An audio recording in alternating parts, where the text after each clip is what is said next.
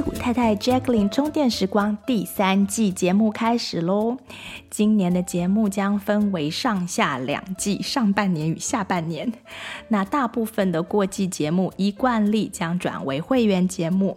今年的变化是，我会想跟会员朋友讲多一点点，或许网络上渐渐不太能说的东西，还有一些我工作上看到的一些案例的整理分享。或是一些面对小众，我会讲的比较自在的内容。那常听节目的朋友，欢迎加入会员，收听更多 Jacqueline 为大家准备的精彩内容。谢谢大家的收听，现在就开始今天的节目喽。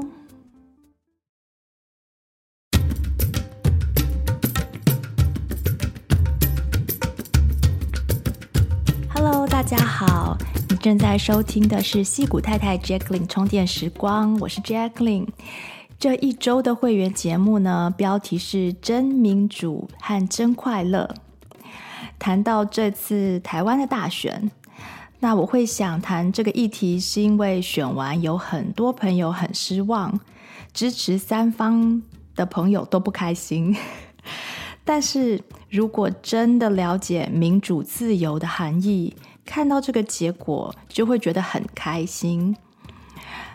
那我在节目中试图详细的说明什么是真正的民主，在这里呢，我就把重点跟大家说一下。已经听过节目的会员朋友，可能也可以从重点里面听到新东西。简单的说呢，面对管理人类群体的事物，也就是面对所谓的政治。人类呢，只有两种选择，并不是民主与集权这样子两种选择，而是一个是快速的解决大多数人面临的问题与快速的满足大多数的人需求的一种制度；另外一个呢，就是缓慢的解决。所有的人面临的问题和缓慢的满足所有的人的需求。那缓慢解决和处理大众的事物，其实就是真正的民主自由的表现。因为在人民拥有呃人权和我们一般都非常在意的各式各样的人身自由。呃，医疗自由、言论自由这些非常基本的自由的状况之下，我们所面临的问题和需求，一定就只能被非常缓慢的解决。从这个呃人群和大众的，也就是从政治的角度来说，不是不是在讲个人哈。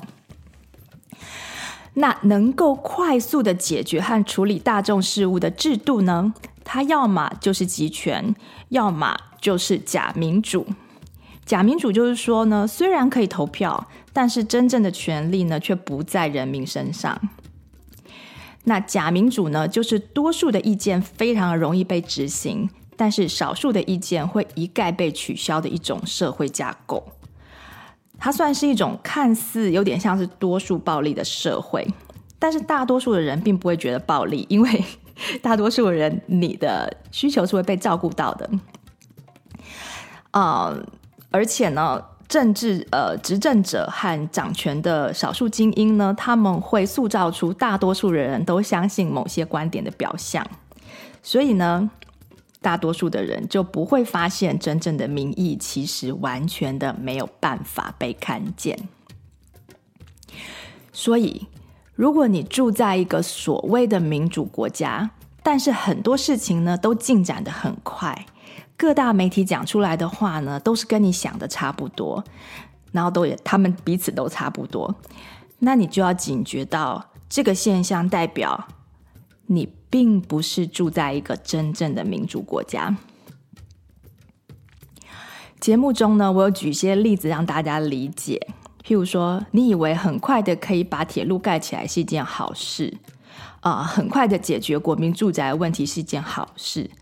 但事实上呢，你可能正在，如果你的社会是可以这样做到的，你可能正在一个住在一个集权国家或是假民主的社会而不自知。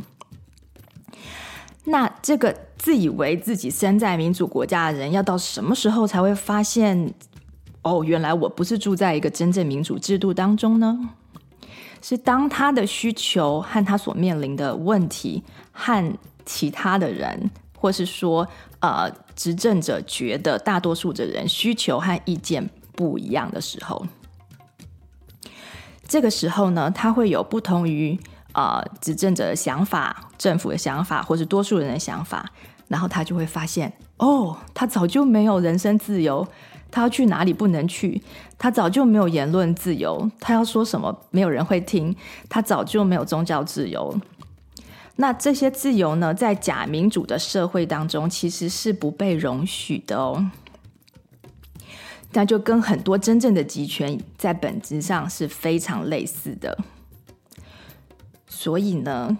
民主自由其实是违反人性，想要快速满足自身需求、解决自身问题的一种制度。因为真正的民主呢，做什么事情都是很慢、很慢、很慢的，都是吵来吵去，谁不听谁的，都是拖来拖去，拖到最后好像什么也没完成的一种。无为而为的状况。举一个最近就是我好朋友跟我说的例子，在英国呢，政府部门他们讲了好多年要盖南北向的高铁。那为了要联络伦敦这个就是大城市首都跟其他可能北方国北北方城市的一些交通，那在规划的过程当中呢，就。预算就不断的追加，然后呢，设计路线也不断修正啊，因为大家都有意见嘛，就讨论来讨论去，就搞了很久。很多年以后呢，现在他们决定不要盖了，然后呢，要把这些经费呢放在加强小城市还有乡村地方之间彼此之间的交通上面，因为经过这么长的一段时间的讨论。真正的问题和需求才慢慢的浮现，那地方的声音才逐渐被听到，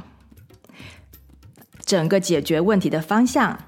然后同一笔要用在这个解决这个问题的啊、呃、平衡城乡发展的这个问题的钱啊、就会变成要用在完全不同的建设上面。这个呢，就是一种民主效能的展现。但如果是在集权国家的话，这条铁路早就盖好了，然后大家才会慢慢慢慢的发现，Well，这个方法并不能达到当初想要平衡城乡发展的目的。可是钱已经花了，所以呢，当然政府也不会跟你说他做错了，啊、后悔也没有用，就只好再想下一个方法来解决因为这条铁路而造成的新问题。这就是一个民主和集权之间的差别，并不是说经过真正民主讨论过，呃，民主过程讨论出来的结果呢，就一定是最好的。可是呢，它却最有机会是最完善的带领社会进步的方法。那这才是我们要追求民主的真正原因。所以呢，我们其实不需要恐惧被集权统治。因为从民主到集权的路上呢，其实还有很多不同的名称和制度，他们都不是民主自由。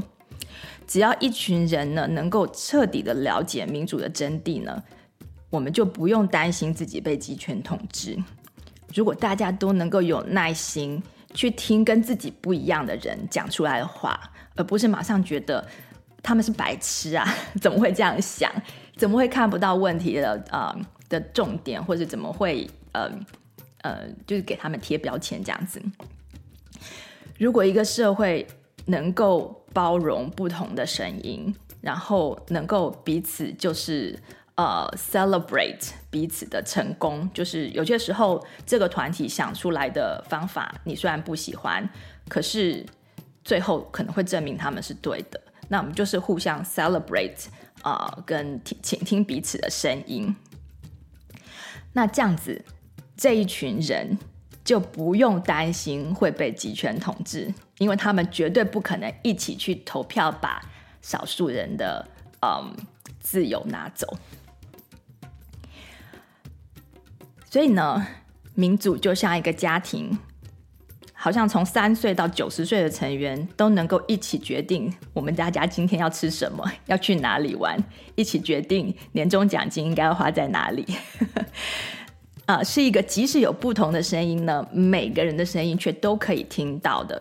没有不可以讲的事情的这样子的一种制度。那就像是说，在家庭里面，爸爸妈妈说吃胡萝卜很营养，很好吃，大家都一定要吃。但是呢，一年级的小明他看 YouTube 影片说胡萝卜不应该生吃，然后呢就有一大堆的这个 information 在他的脑子里，然后他能够把自己的想法呢，在一个民主的家庭，他能够告诉他妈妈，然后呢也能够因为他的想法选择他要将什么东西放进自己的肚子里，那这样呢就是真正的自由。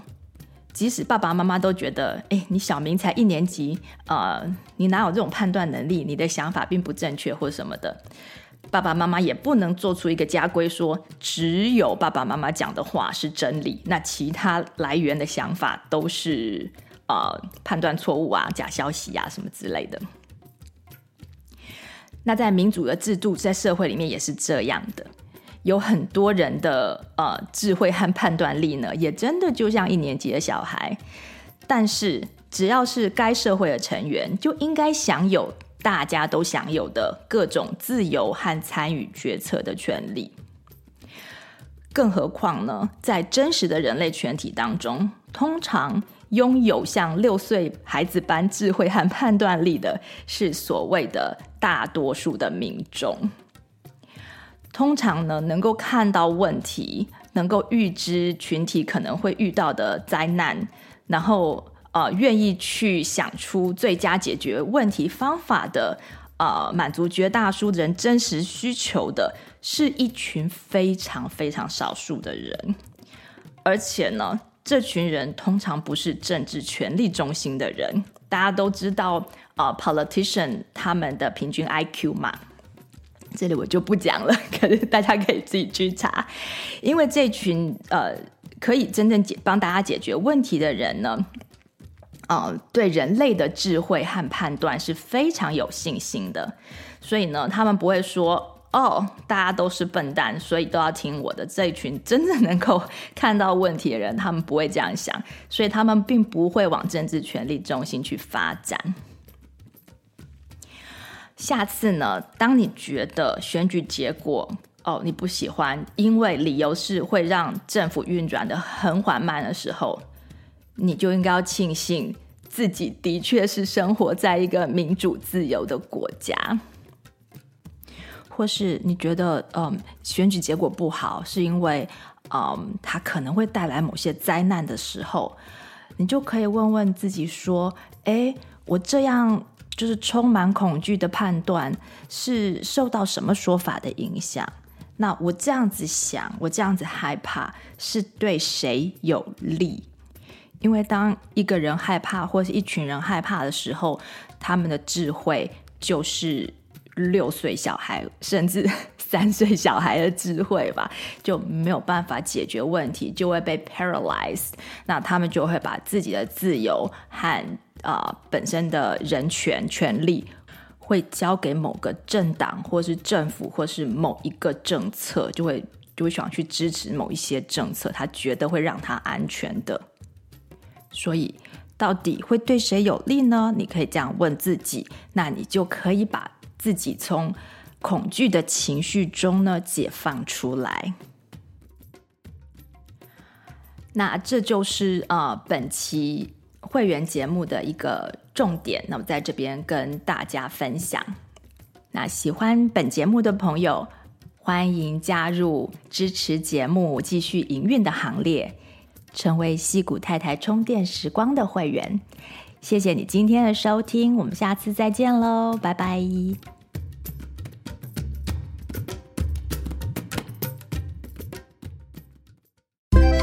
你喜欢今天的节目内容吗？欢迎推荐西谷太太 Jacqueline 充电时光的 Podcast 给你身边的亲戚朋友们。